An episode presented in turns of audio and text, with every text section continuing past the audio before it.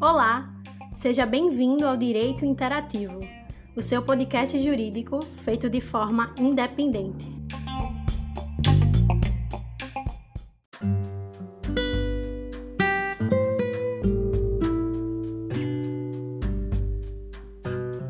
Olá a todos que ouvem o nosso podcast Direito Interativo. Aqui quem fala é Nayara estamos chegando ao fim do ano, fim de 2020. Que ano!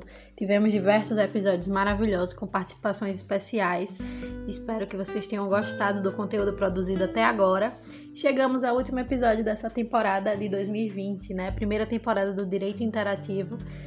Foi uma jornada muito legal, é um projeto interessantíssimo e esperamos crescer cada vez mais, trazer mais conteúdo de forma interativa, trazendo pessoas especialistas nos assuntos, tenta, tentaremos expandir cada vez mais, né? E com a pandemia, né, com o fim da pandemia que a gente torce para que chegue, vamos tentar trazer mais convidados assim de forma interativa, não só áudios gravados, mas assim conversas, diálogos e debates. Mas isso é para um futuro próximo, aguardem novidades. E só a título de esclarecimento mesmo, nossa colega Lígia, né, a minha companheira aqui do Direito Interativo, ela vai ter que se ausentar um pouco do projeto, tá? Mas aqui a gente já deixa o nosso agradecimento grande a toda a contribuição dela e vamos ver, né, o que o futuro reserva. No episódio de hoje nós vamos discutir um tema muito interessante, muito caro, né, que é a respeito do direito de família, né? Como é que essas relações de família estão acontecendo durante essa pandemia, né? A gente viu muitas pesquisas aí indicando que o número de divórcios aumentou, situações nesse tipo. E assim, a questão da execução de alimentos, que é um tema muito importante do direito de família e que vamos tentar tratar da melhor forma hoje. Essa esfera tão pessoal, né, do direito é, direito de família ele toca em questões muito íntimas do ser humano, sua família, suas relações familiares. E como é que isso aconteceu durante a pandemia, né? A gente viu algumas pesquisas, né, dizendo que o número de divórcios aumentou durante a pandemia. As pessoas tiveram que conviver muito tempo juntas, né? Foram aparecendo as dificuldades, as diferenças. E assim, o direito de família, ele trata dessas questões, né, familiares. Principalmente no tema de hoje a gente vai falar sobre a questão da execução é, de alimentos. Tema bastante importante, bastante corriqueiro né, para os profissionais do direito. Todos nós precisamos dos alimentos para ter dignidade, né? O que acontece muitas vezes é um tema que muitos estudiosos feministas usam, que é a estudiosos, perdão, o aborto masculino, como se o homem, na maioria das vezes, né, apesar de que pode haver o, o, contrário, né, muitas vezes a família do pai pode acabar criando a criança também, mas o que acontece é que os pais têm filhos e acabam abandonando, né, com o tempo. Eles não prestam as devidas é, a, a, devida assistência para aquela criança, para aquele adolescente. E aí entra o judiciário, né, entra o direito para poder resolver esse desequilíbrio, né? Porque o direito é equilíbrio, tem que estar tá organizado, tem que estar tá tudo justiça, tudo direitinho. Então aí a mãe, né, a pessoa pode entrar com ação de alimentos para que aquele menor, para que aquela pessoa possa ter seus direitos garantidos, porque a gente sabe que é preciso dinheiro para tudo, para a gente poder se alimentar, se vestir, poder se deslocar. Então, uma pessoa que só tem assistência da mãe ou do pai, ou, enfim, pode acabar se sentindo prejudicada, pode acabar não tendo toda a dignidade que ela merece. E com a pandemia, né, a gente viu que muitas pessoas tiveram as suas rendas, a sua vida um pouco modificada. E a nossa advogada convidada de hoje vai falar um pouco sobre essas mudanças e alguns casos interessantes que ocorreram durante a pandemia. Então, assim, pessoas que não têm condições financeiras também não vão arcar com todo o peso do mundo, né? Se um pai ou uma mãe não tem condição de dar pensão, ela vai ter que justificar que realmente está desempregada, que não tem condições de estar tá contribuindo com a vida daquela criança, infelizmente. E existe, né, essa hipótese de prisão civil a maioria das prisões são penais, né? Mas a única hipótese de prisão civil é justamente a por alimentos, né? Você não está contribuindo com alimentos sem justificativa, né? Você deixa de pagar a pensão alimentícia, porque realmente é algo que pode ocasionar, inclusive, uma morte de uma criança. Se ela não tiver a assistência necessária, é uma coisa muito grave, entendeu? Então, é a única hipótese de prisão civil. Antigamente nós tínhamos a do depositário fiel, mas atualmente, né, com o nosso novo código, apenas a é, prisão civil por dívida de alimentos. Mas assim, é a última da última instância, tá? Para não ocasionar esse conflito, né? E, e, nos tempos de pandemia a gente vê que essa realidade não é dessa forma, né? Muito, acredito que esteja só na prisão domiciliar, pra, porque gente, já estamos, né, impossibilitados de estar de estarmos nos locomovendo tanto, temos que estar reclusos em casa. Então, assim, é uma, é uma forma de desburocratizar mais esse direito.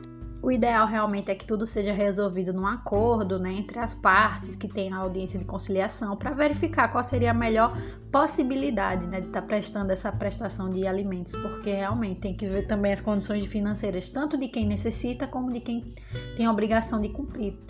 Entendeu? Então, assim, o ideal realmente, né, na, no melhor dos casos, é a gente ter aquele planejamento familiar, que é um direito da nossa Constituição, para poder evitar sofrimentos, desgastes, né?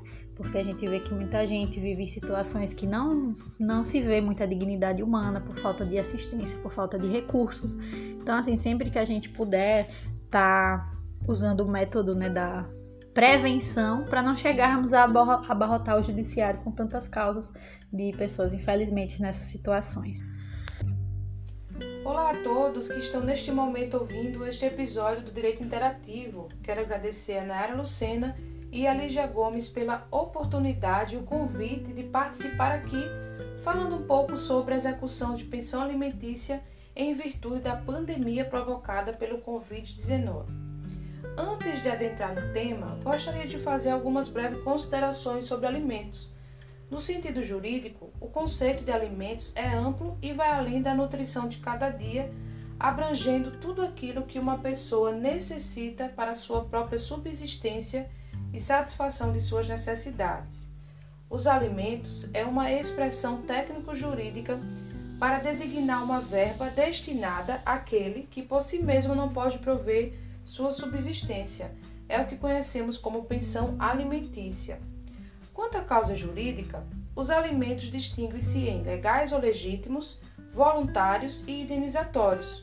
Os legais ou legítimos são os únicos que pertencem ao direito de família, são devidos quando impostos por lei, decorre da existência do vínculo familiar, seja pelo parentesco, casamento ou união estável. Os voluntários decorrem de uma declaração de vontade inter vivos ou causa-mortes pertencente ao direito das obrigações e ao direito das sucessões. Já os indenizatórios, que também se inserem no direito das obrigações, resultam da prática de um ato ilícito e constituem uma forma de indenização do dano à vítima. No caso de homicídio, por exemplo, o autor do delito pode se sujeitar a prestar os alimentos às pessoas a quem o falecido, a vítima, devia.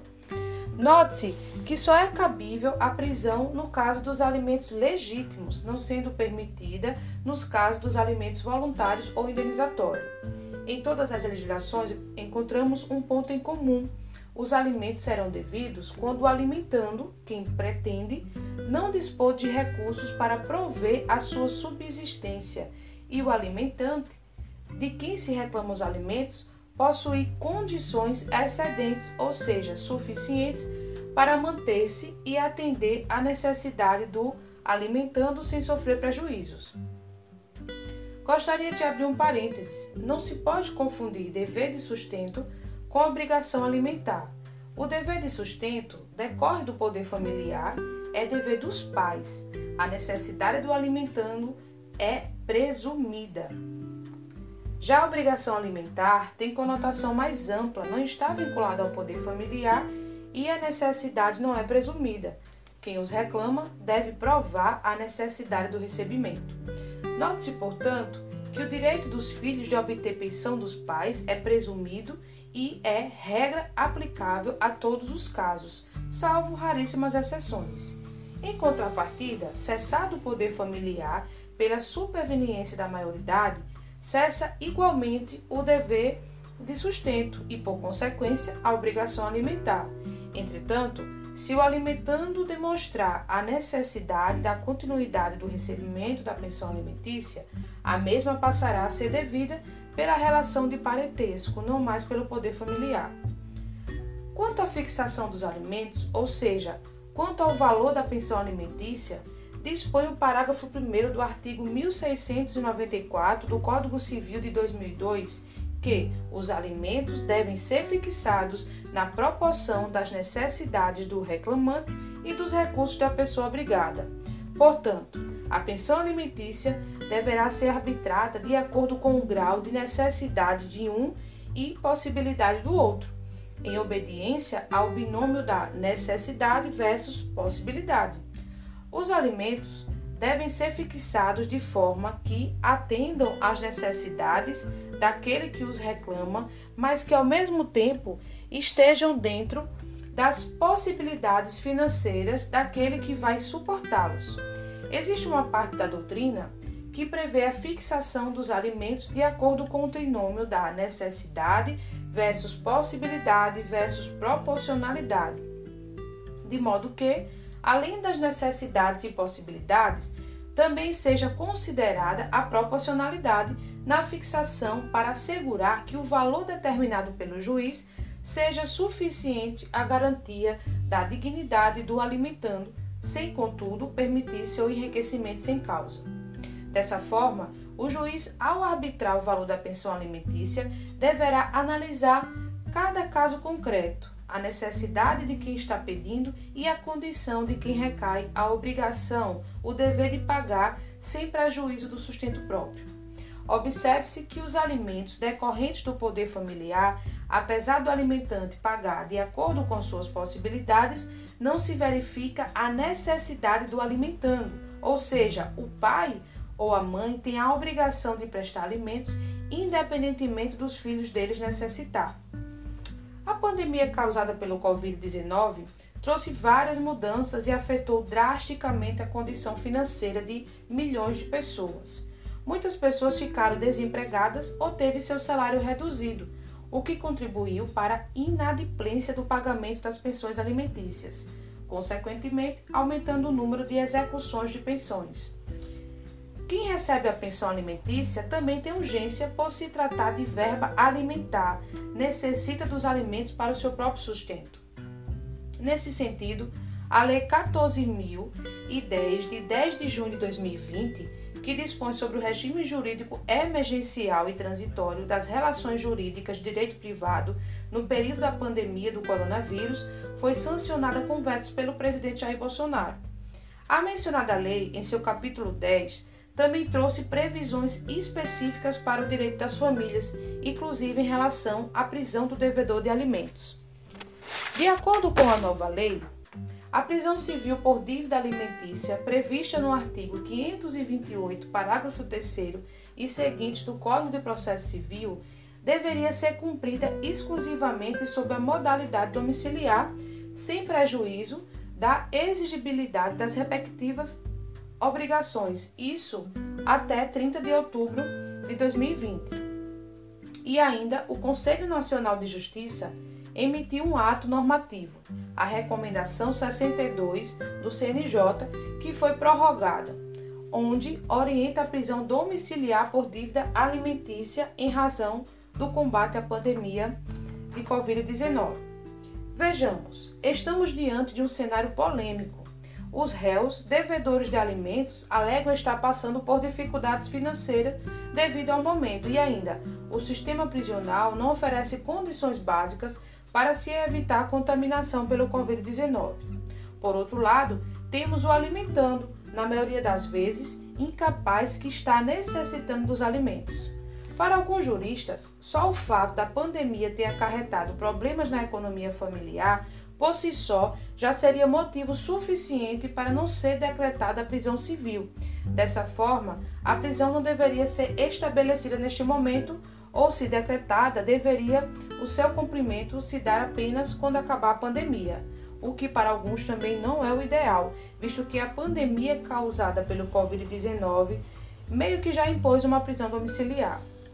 Cumpre enfatizar que o devedor de alimentos que se sentir prejudicado e que sofreu alguma mudança na sua situação financeira poderá, nos termos do artigo 1699 do Código Civil, entrar com ação revisional de alimentos, requerendo, conforme as circunstâncias, exoneração ou redução do valor da pensão alimentícia.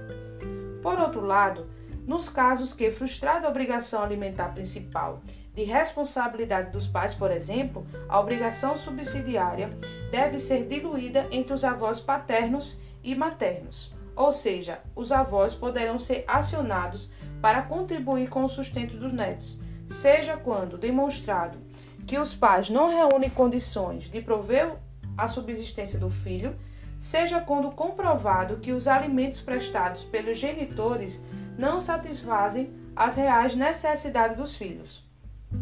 Para melhor elucidação do tema, gostaria de mencionar alguns julgados interessantes, como o da sétima Câmara Civil do Tribunal de Justiça do Rio Grande do Sul, que em série de habeas corpus negou a conversão da prisão civil por dívida de pensão alimentícia para prisão domiciliar embasado na pandemia do Covid-19 ante a inexistência de casos na cidade do devedor.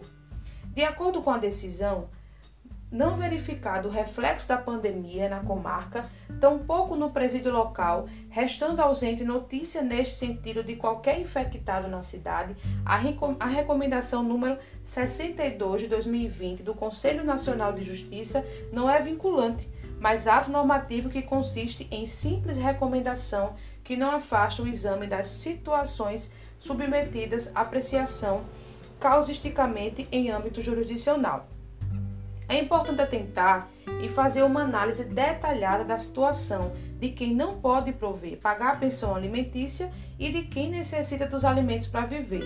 Essas são questões que ainda não foram pacificadas e ainda estão longe de serem resolvidas, visto que ainda estamos em meio à pandemia, devendo os magistrados e tribunais analisar e decidir de acordo com cada caso.